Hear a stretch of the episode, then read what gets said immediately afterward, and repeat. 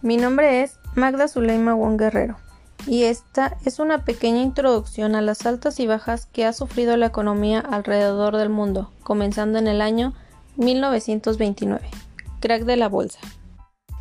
El 24 de octubre de 1929 el pánico llegó a la ciudad de Nueva York y con el pánico llegó la mayor crisis económica. Las consecuencias afectaron principalmente al país americano, pero también llegaron al resto de Europa. La imparable especulación y la ilusión de obtener el dinero rápido han llegado a su fin. América se encuentra ahora mismo a las puertas de una nueva etapa de pobreza y carencia. 29 de octubre. Este día se confirman las sospechas que se crearon el jueves negro. Millones de inversores se vieron de un día a otro arruinados debido a la carencia de la bolsa y el denominado crack del 29. 1973. Petróleo, crisis mundial. Debido a la fuerte dependencia que existía del petróleo procedente de Oriente Medio, los países occidentales se vieron sumidos en una grave crisis económica, mientras el precio del petróleo aumentaba. Japón, Estados Unidos y Europa consumían petróleo masivamente, es decir, en Occidente existía una fuerte dependencia de petróleo. Mientras tanto, el valor del dólar estadounidense caía de valor, entre otras cosas, como consecuencia de la guerra de Vietnam. La economía norteamericana comenzaba a mostrar síntomas preocupantes como una desaceleración en el crecimiento. 1994 Efecto tequila. 19 de diciembre de 1994. Por la devaluación abrupta del peso mexicano, por parte de la administración entrante del presidente mexicano Ernesto Cedillo, esto en consecuencia a las pocas reservas que quedaban en el Banco Central, producto de la fuga de capitales de los acontecimientos políticos que durante 1994 ocurrieron en el país azteca. 1997. Efecto dragón. El desplome de la Bolsa de Valores de Hong Kong y el colapso que provocó sobre el sistema financiero internacional son productos más acabado del funcionamiento del capitalismo posmoderno y globalizado denominado de las fuerzas del mercado. 1998. Efecto Bosca.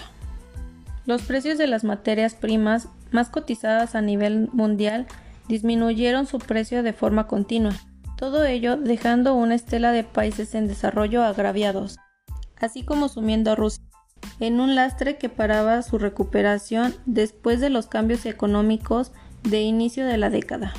Estos ingresos de ventas internacionales, casi único sustento de la administración rusa, sumieron al país en un enorme déficit público, aunque no fue la causa fundamental de la crisis, sino que las nuevas empresas y grandes corporaciones privatizadas no pagaban apenas impuestos, reduciendo aún más la operativa de la administración. 1999. Efecto Samba. Fue el resultado de esta contaminación, ya que el panorama económico brasileño se fue deteriorando fundamentalmente a medida de que la crisis rusa de 1998 intensificaba las turbulencias financieras de los mercados internacionales.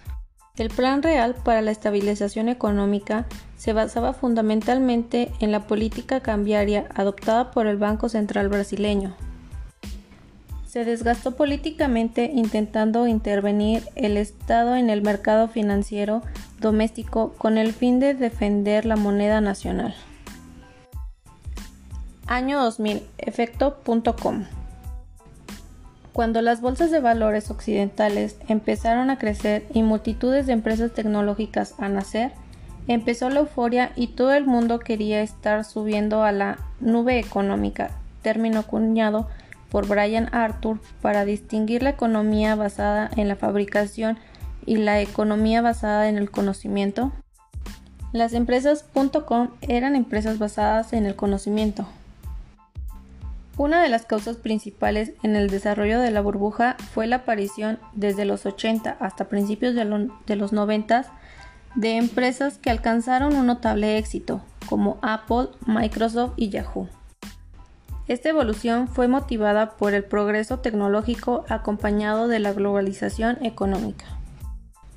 2019. En la actualidad, desafortunadamente la pandemia de la gripe china, conocida como COVID-19, encierra además de la tragedia de la pérdida de miles de vidas, secuelas físicas y psicológicas, una crisis económica y su consecuente afectación social.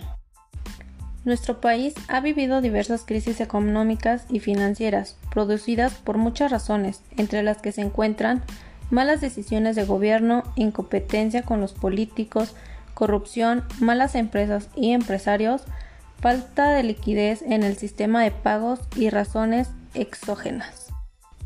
Esta ocasión estamos experimentando una crisis económica, producto del freno de la economía que se viene gestando desde el resultado electoral del 1 de julio del 2018 y que se ha venido acelerando notablemente en el año 2019, con 350.000 empleos perdidos.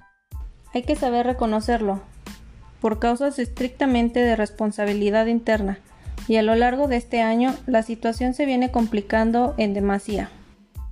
Para diciembre habremos perdido cerca de un millón de empleos formales, habrán quebrado miles de empresas y habrán cerrado muchos comercios de centros comerciales, sin hablar de las medianas y microempresas. Esto es un poco de los sucesos de la economía a lo largo de los años. Espero que sea de su agrado y al igual que a mí, esto les sirva para no dejar caer la economía nacional. Apoyemos a aquellos emprendedores y si eres uno, mucha suerte.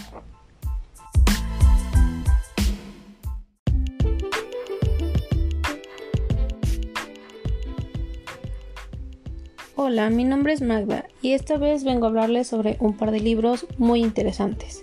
El primero de ellos se llama Vigilar y Castigar y es del autor Michael Foucault. Esta obra desarrolla básicamente dos tesis. La primera consiste en que la pena ha sufrido mutaciones, lo cual implica no un mejoramiento o empeoramiento de, de las mismas, no su humanización o racionalidad como habitualmente se sostiene, sino más bien una transformación que responde a los cambios políticos económicos de la sociedad occidental. Se trata entonces de un estudio de los métodos punitivos de cara a la economía y a la política. La segunda tesis se basa en la afirmación de que existe un conjunto de elementos materiales y de técnicas que sirven de armas, de relevos, de vías de comunicación y de puntos de apoyo de la relación de poder. Del siguiente libro que les quiero hablar se llama El arte de la guerra y es del autor Sun Tzu. Algunas de las enseñanzas fundamentales del libro son que lo ideal es vencer sin luchar y que la guerra se basa en el engaño y la confusión del enemigo. Asimismo, se destaca la importancia de saber ajustarse a las condiciones, ser capaces de defender las ventajas, aprovechar las oportunidades y tener claridad de visión y un sólido liderazgo. Sus advertencias han tenido influencia a lo largo de la historia sobre grandes estrategias de la guerra y la política de Oriente y Occidente, como Nicolás Maquiavelo, Napoleón Bonaparte y Mao Zedong.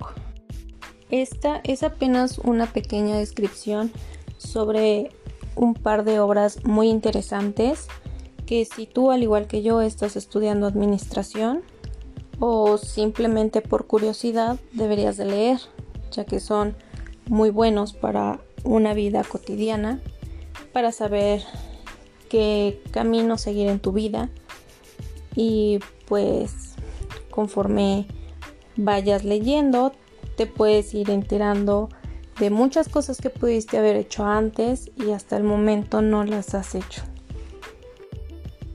Les deseo a todos que sigan teniendo un excelente día y muchas gracias por haber escuchado. Hasta luego.